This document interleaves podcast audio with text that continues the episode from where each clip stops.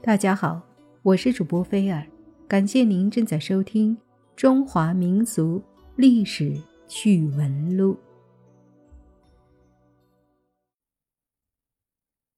电影《一九四二》改编自刘震云的小说，讲述的是一段真实的历史。一九四二年的中原大地，饥荒成灾，哀鸿遍地。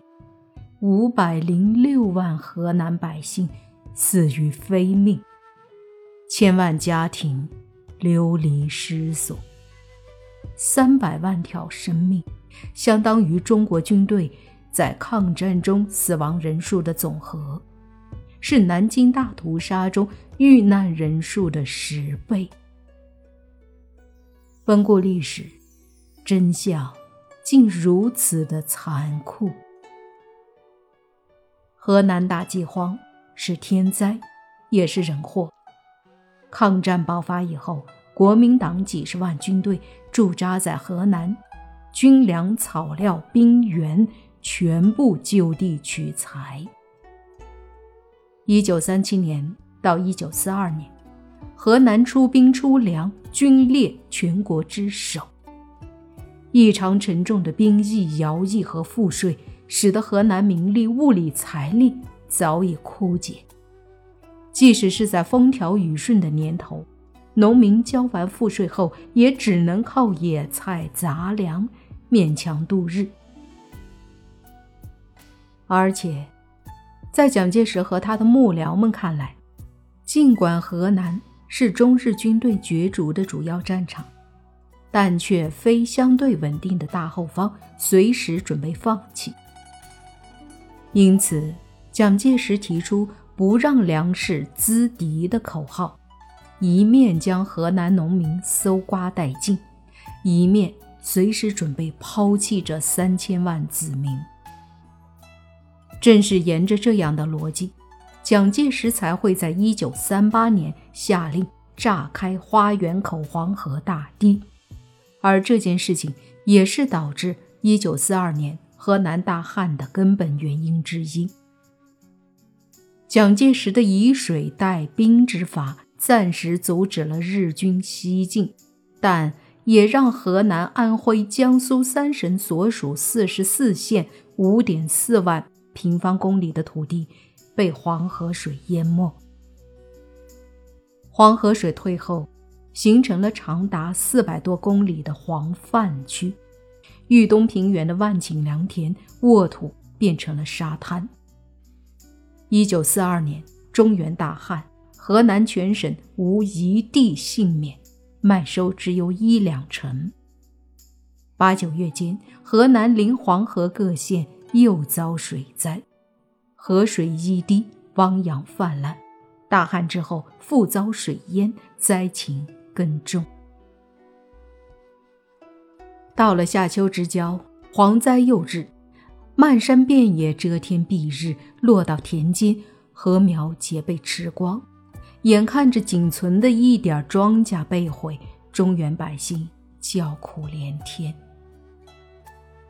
一九四二年冬季来临，饥荒加上寒冷，整个中原大地犹如炼狱。古都洛阳街头。昔日繁华荡然无存，到处是苍老而无生气的乞丐，一个个迈着踉跄的步子，叫天天不应，叫地地不灵，无声无响的饿毙街头。一群群恢复了狼性的野狗，则肆无忌惮地吞噬着死尸。有些人家，大人都已经陆续饿死。仅余儿童流落街头，有的母亲已经断气，而吃奶的孩子仍在噙着奶头吸吮哭泣。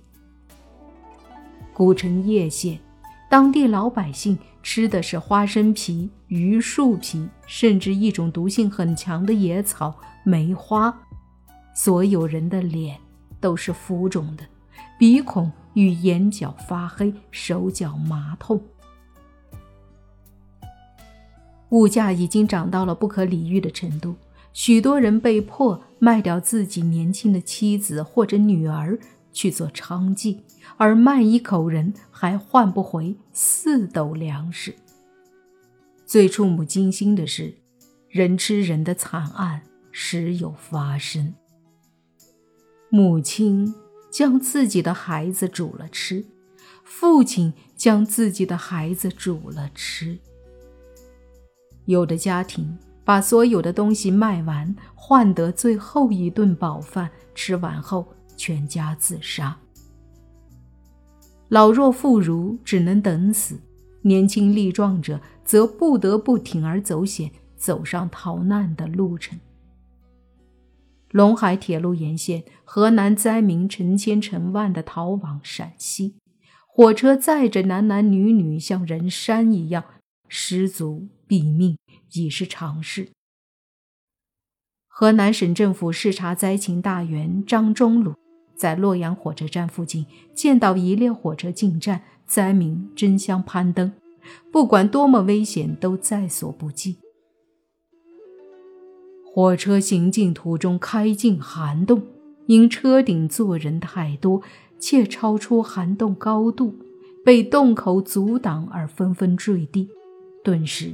血肉横飞，摔死者不计其数。从郑州寻大路南行，乞食逃荒的灾民更是络绎不绝，走不动的就死在途中，景象凄惨。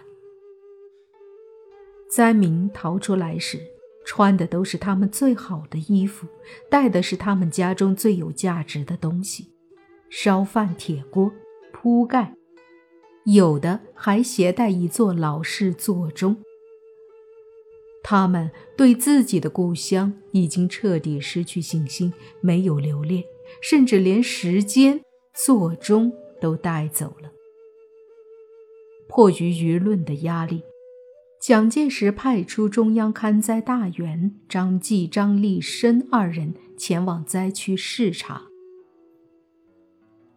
二张转了一圈回去了，把缩小的情形报告给蒋介石。蒋决定拨给河南法币十二亿元的救灾贷款。这点杯水车薪的钱也被河南官僚们扣下，用来做投机生意，一直拖到一九四三年麦子快熟了时，才买了一批发霉的麦子发给灾民。而截至彼时，河南至少已经饿死了三百万人。这个数字被当时的河南官方统计为一千六百零二人。在河南农民的心底，有一种暴怒，要比死亡本身更酷烈。从河南灾区采访。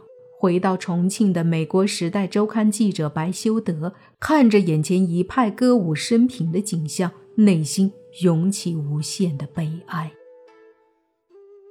一九四四年春夏之交，日本在太平洋战场受到重创后，孤注一掷，在中国发动空前规模的一号作战，意欲打通直通东南亚的大走廊。历时三十八天的战斗中，日军五万余人的兵力打垮了四十万人的国军，豫中三十多个县城被日军占领。汤恩伯部向玉溪撤退时，历史性一幕发生了：玉溪山地的农民举着猎枪、菜刀、铁耙，到处截击这些散兵游勇。后来，甚至整连整连地解除他们的武装，缴获他们的枪支弹药、高射炮、无线电台，甚至枪杀、活埋官兵。五万多国军士兵就这样束手就擒。中原王唐恩伯恼羞成怒，把中原会战失败的罪责推到河南百姓身上，破口大骂。与此形成鲜明对比的是。守卫洛阳的第四集团军却受到了民众的人力支持，其总司令孙蔚如回忆说，在阵地十八日之激战中，输送军食、伤兵皆人民自动为之。原因很简单，大灾之中，这支军队曾在驻地泗水县节省军粮，大力救灾，在民间广为传颂。